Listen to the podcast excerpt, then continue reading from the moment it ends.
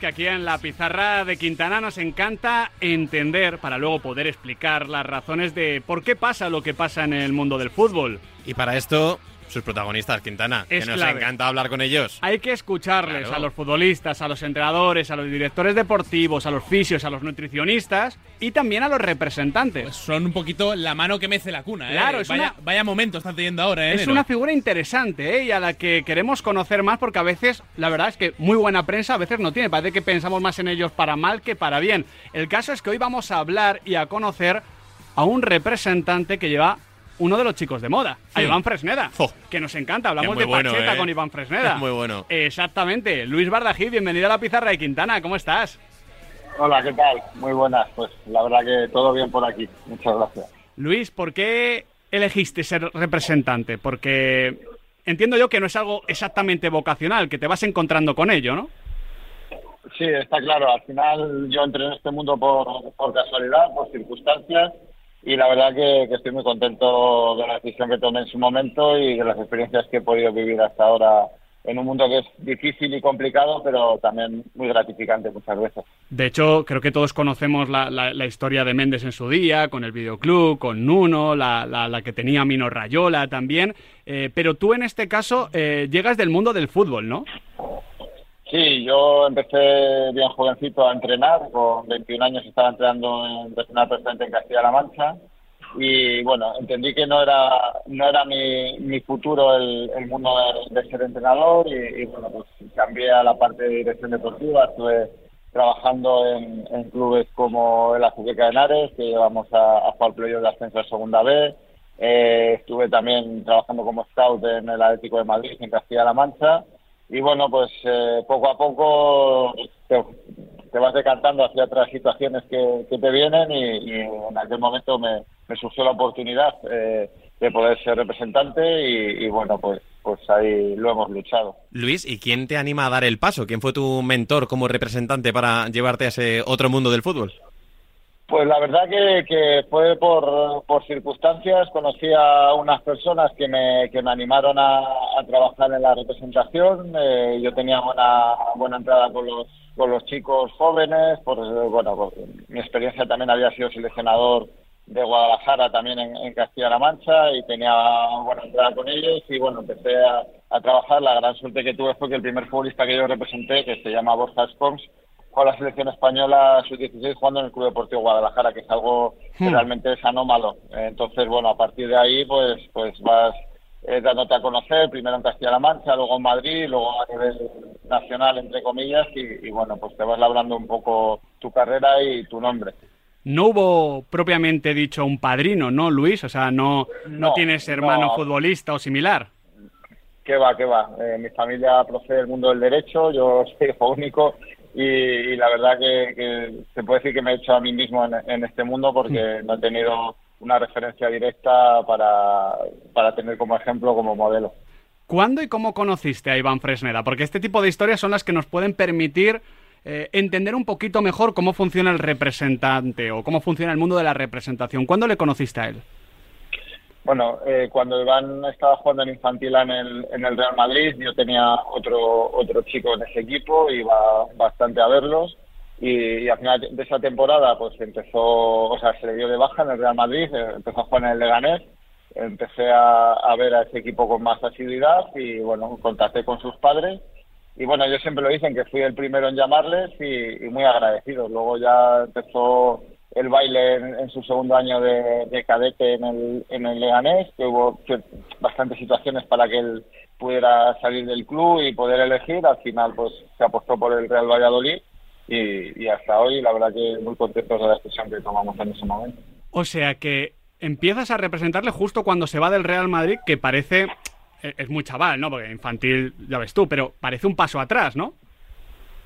Sí, bueno, yo creo que, que el- el- muchas veces cuando un chico sale del Real Madrid, pues eh, tiene dos, dos caminos que tomar, el, el venirse arriba o venirse abajo. Yo creo que en el caso de Iván, pues la verdad que, lo entendió como, como una fase más en su carrera, que, que pues no todos pueden estar en Real Madrid siempre y pues decidió seguir trabajando, luchando fuerte y, bueno, pues, pues al final en el Leganés la verdad hizo dos grandes dos grandes temporadas y, la verdad que, que tenía claro que su camino era el de ser futbolista y que iba a luchar por ello. En ese contacto con, con los padres, eh, ¿qué, qué explicas tú, eh, em, Luis? Porque no solo por, por Iván Fresneda, sino por otros futbolistas que tienes en, en, tu, en tu agencia, eh, que dependen en cierta medida de ti. ¿Cómo es ese, esa conversación, ese, ese acercamiento? Bueno, yo creo que cuando te acercas a un futbolista joven, menor de edad, eh, se trata sobre todo de generar tranquilidad a los padres, que, están en un mundo que muchas veces para ellos es completamente desconocido, donde pues lo único que quieren es lo mejor para su hijo y, no saben cómo, cómo ayudarle para, para que pueda tener las mayores oportunidades posibles. Al final, eh, un representante de un jugador joven lo que tiene que buscar es su desarrollo personal, que siga creciendo como persona, que no descuide los estudios, que realmente tenga claro que es muy difícil llegar al fútbol profesional y que, y que hay otras cosas en la vida tan importantes o más que el fútbol, que es lo que le va a ayudar el día de mañana, eh, y luego, pues, en la parte estrictamente deportiva, pues, asesorarles eh, cuáles pueden ser los caminos idóneos para, para esa carrera, ¿no? Al final, cuando tú estás en un club profesional, pues eh, tener, digamos, eh, herramientas de ayuda o sobre todo como padres, pues muchas veces no tienen esa capacidad de interlocución con el club para saber cómo está Claro. su hijo, cómo, cómo evoluciona o en otras situaciones como la que pudo tener Iván, pues cuando te llaman varios clubes a las puertas, pues saber qué opción puede ser la que sea más ventajosa para él, eh, para su desarrollo deportivo. Y ahora te llaman cada vez más clubes, ¿no? Porque estamos hablando de que ha ido todo muy rápido en los últimos años. Sí, la verdad que desde que le dio la oportunidad a Pacheta el año pasado en, debutar con el primer equipo en segunda división y, en- la Copa del Rey, la verdad que pues eh, se le puso el foco mediático eh, ahí y es verdad que ha muchos clubes que durante estos últimos meses pues, pues han contactado con nosotros para saber cuál es la situación de Iván y, y que les gustaría contar con él en un futuro. El otro día el propio Pacheta Luis reconoció que a Fresneda le quedan poquitos partidos ya con la camiseta del Valladolid, que tiene 18 años y que está haciendo jugar o que está jugando como un chico de 30. Bueno, yo creo que, que en este momento él solo piensa en el Real Valladolid. Creo que es verdad que, que está haciendo buenos partidos, pero también es cierto que tiene una cláusula elevada, que, que el Real Valladolid está apostando muy fuerte por él y, y bueno, eh, si en algún momento tiene que salir, pues tiene que ser porque realmente hay algo excepcional tanto para él en su evolución deportiva como para, para el club que al final pues también tiene que tener eh, una recompensa importante porque la apuesta que hizo en su momento fue muy fuerte. Entiendo que en, que en momentos así, cuando, cuando hay un chico tan joven que está destacando tanto en una posición, ahora hablaremos de la posición de lateral, donde hay mucha eh, necesidad en, en grandes clubes y bueno, esto pasa en España, en Inglaterra, en Alemania, en todos sitios. Entiendo yo que, que también tu función es aislar al futbolista de todo esto, ¿no? Porque muchas veces una de las críticas que, que hacen a los representantes, Luis, es que mm, esto sobre todo es muy de aficionado, más que de prensa en este caso, pero de que, de que les mareáis, de que mareáis al futbolista, de que les contáis esta oferta, esta otra, no sé qué, y que bajan el rendimiento. Pero por las conversaciones que ya hemos ido teniendo con otros representantes aquí en la pizarra de Quintana, al menos lo que nos contáis vosotros es que lo que intentáis es que al jugador le llegue solo al final, si acaso, y, y, y sobre todo en tiempos de, de verano, donde, donde no puedes eh, confundirle, ¿no? Mientras está compitiendo. Está claro, al final eh, eh, nosotros como agentes lo que tenemos que buscar es el, el aislar al jugador completamente. Yo siempre le digo que no, no esté pendiente de lo que se publica en las redes sociales, porque hoy puede ser bueno, mañana puede ser malo. y- Pero, pero eso es posible, final, eh, eso es posible, Luis. Bueno, está claro que, no es fácil, ¿no? También depende un poco de la madurez de- del futbolista, pero yo siempre se lo digo que, que él tiene que estar pendiente de su día a día, que es entrenar, que es mejorar, que es su entrenamiento, su gimnasio, su alimentación y que cuando hay algo realmente relevante que tenga que saber, pues lo sabrá. Al final, que le puedan vincular, asociar con muchos clubes mientras no haya ofertas concretas, situaciones concretas que realmente merece la pena compartir con él, pues, pues él tiene que estar absolutamente al margen de, de todo esto, porque si solo estuviera pendiente de la rumorología, pues evidentemente creo que se iba a descentrar. Entonces, la clave también como, como agente, como creo que pueden hacer otros compañeros de profesión, es intentar en la medida de lo posible aislar al, al futbolista de toda la rumorología y también pues intentar que la familia tenga los pies en el suelo siempre de que las cosas no son como se publican sino totalmente diferentes. Y para cerrar el tema Fresneda, ¿le has comunicado algo? Bueno, yo creo que en este momento yo lo único que le he dicho es que, que está haciendo las cosas bien y que obviamente hay llamadas y que hay interés y que la gente pregunta, pero que él lo que tiene que seguir es trabajando para, para mantener la línea de trabajo que lleva y, y el nivel deportivo que está dando en el terreno de juego. Luis, al margen de Fresneda, trabajas y has trabajado con otros laterales. ¿Por qué te has especializado de alguna forma en esta posición? Sospecho que es por lo que comentábamos antes, que en la élite ahora mismo hay una necesidad clara, ¿no?, de buenos laterales. Sí, yo creo que, a ver, lo, el lateral hace 15 o 20 años pues era muchas veces un central reconvertido que le faltaba altura o, o, o no era una posición tan específica como es ahora. Yo creo que, que en el fútbol moderno los laterales tienen una importancia crucial en el juego y sí que es verdad que a lo mejor pues para otras agencias o para otros agentes pues valoran más incorporar otros perfiles entre comillas más vistosos como los delanteros, como los centrocampistas, como tener un número 10 o tener un extremo. Y, bueno, pues, pues a mí siempre me han gustado eh, los laterales, me han gustado los defensas y, y, creo que también hacen un papel muy importante en el fútbol. Y, y bueno, para mí es un placer poder trabajar con, con los chicos que trabajo que, que, comparten posición con Iván. Y esta ya es una pregunta de, de olfato, de instinto. ¿Qué ves en ellos tan jóvenes? ¿Por qué se diferencian los buenos laterales de, del resto? ¿En qué te fijas tú? Bueno, no sé, yo creo que tengo un sexto sentido, por así decirlo. No, no sabría definirlo técnicamente por qué apuestas por uno o por otro, pero al final es, eh, son jugadores que, que, me, que me generan buenas sensaciones en el sentido de que defensivamente son jugadores que, que tienen un alto nivel de concentración, que son difíciles de desbordar, que son agresivos y por otro lado, pues que ofensivamente son jugadores que se proyectan en ataque, que tienen velocidad, que, que, que, tienen calidad a la hora de poner un, centro, a la hora de, de participar de, con, el, con el balón en el juego del equipo y, y, bueno, pues tienes esa, esa intuición, ese sexto sentido, ¿no? Dentro de que en el fútbol actual pues también el aspecto físico es muy determinante. ¿Tienes esa intuición, Luis, incluso con chicos que todavía no son laterales? Porque vemos en, en categorías formativas eh, mucho chaval que juega como delantero y que sí. luego, tal cual va evolucionando. A Rajakimi. Eh, o, o, José Luis Gallá, uh -huh. futbolistas que, que, marcaron muchos goles en su etapa formativa y que luego acaban como, como laterales. ¿Tú eh, has tenido algún caso de algún jugador más ofensivo que, que lo has acabado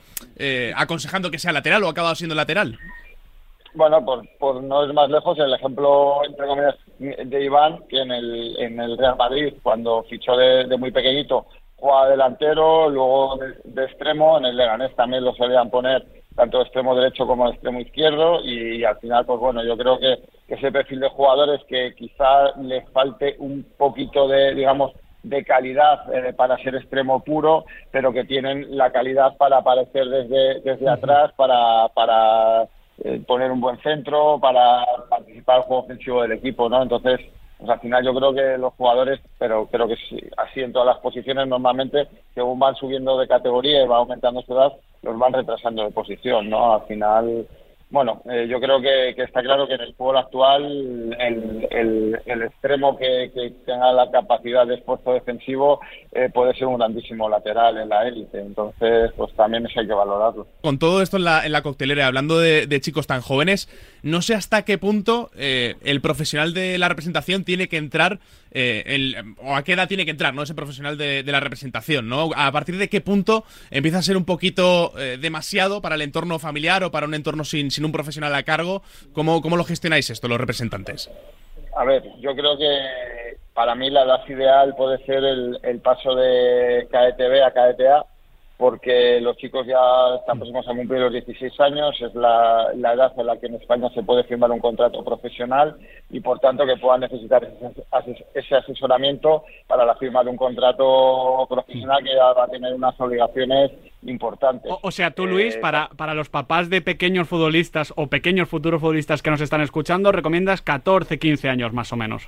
Yo, yo creo que sí. Es verdad que cada vez eh, se firman jugadores más jóvenes y tú haces un análisis de la cantera Real Madrid, de Fútbol Barcelona, del Atlético de Madrid, pues prácticamente yo creo que el 90% de la Levina eh, tiene gente. Pues bueno, yo creo que, que puede ser prematuro, pero respeto los criterios que siguen otros compañeros a la hora de, trabajar esas, esas situaciones. Yo creo que con, con 11, 12 años no es tan necesario tener tener a gente porque realmente es todavía demasiado joven para, para muchas experiencias y quizá también porque porque a esa edad tampoco puedes hacer un trabajo específico con él. Eh, al final es un niño, no deja de ser un niño y lo que tiene que hacer es ser feliz jugando eh, y bajo la supervisión de su familia.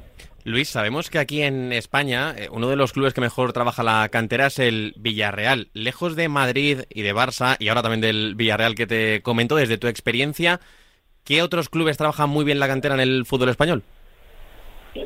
Bueno, yo creo que, aparte de los clubes que tú has dicho, la Real Sociedad es un club que trabaja extraordinariamente bien la cantera, el Athletic Club, el Sporting de Gijón, eh, son clubes, el Real Valladolid, son clubes que, al final, digamos, son potencias regionales en su ámbito, que, tienen la, capacidad de, detectar el talento en su entorno más próximo y luego que, les dotan a los chicos de unas herramientas de trabajo eh, brutales, con muy buenas ciudades deportivas, con muy buenos profesionales que les permiten, pues, el, el poder ir desarrollando todas sus capacidades. ¿Cómo fue exactamente el caso de, de Sergio Santos? Porque al final cantera del Real Madrid, que ahora juega en el Mirandés. ¿Cómo le conociste a él en particular? ¿Era ese chico que estaba en la cantera cuando coincidió con Fresneda? No, no. Eh, Sergio es 2001. Eh, a mí me llega la posibilidad de, firmar a Sergio por, por, un amigo que me dice que, que, si me puede interesar trabajar con Sergio Santos, que, que estaba eh, buscando a gente y bueno pues me, me entrevisto con, con, con, su padre luego con, con bueno con, sus padres y con él y al final toma la decisión de, trabajar conmigo en el año de, cadete cuando Sergio tenía 15 años. Mira justo en esa edad que nos comentabas. Sí sí sí eso y, cuando tienes la verdad sí sí di, di. No, no iba a decir que la verdad que, que luego hemos tenido suerte trabajando conjuntamente porque al poco de empezar a trabajar conmigo ya fuimos su primer contrato con el Real Madrid luego contrato profesional para la selección española y bueno, pues pues ahí ahí está su trayectoria, ¿no? Que también pues es, es muy meritoria todas las cosas que ha conseguido que ha conseguido Sergio. Es que te iba a decir que claro, el caso de la cantidad del Real Madrid es bastante particular, como en realidad todo lo, concerniente al Real Madrid, porque eh, sabes que si tú tienes a un chico en la cantidad del Real Madrid, pues normalmente es un gran trampolín para primera o segunda división. De hecho, porcentualmente, eh, hace al menos unos años era la cantera que más futbolistas tenía en la élite del fútbol español. ¿Qué sucede? Que muy pocos, un porcentaje ínfimo, llega al primer equipo. Eh, cuando tienes a un chico en la cantera del Real Madrid, ¿planificas eh, su carrera a partir de, esta evidencia o lo manejas de una forma normal, normal pensando siempre que el primer equipo, claro, es un sueño brutal?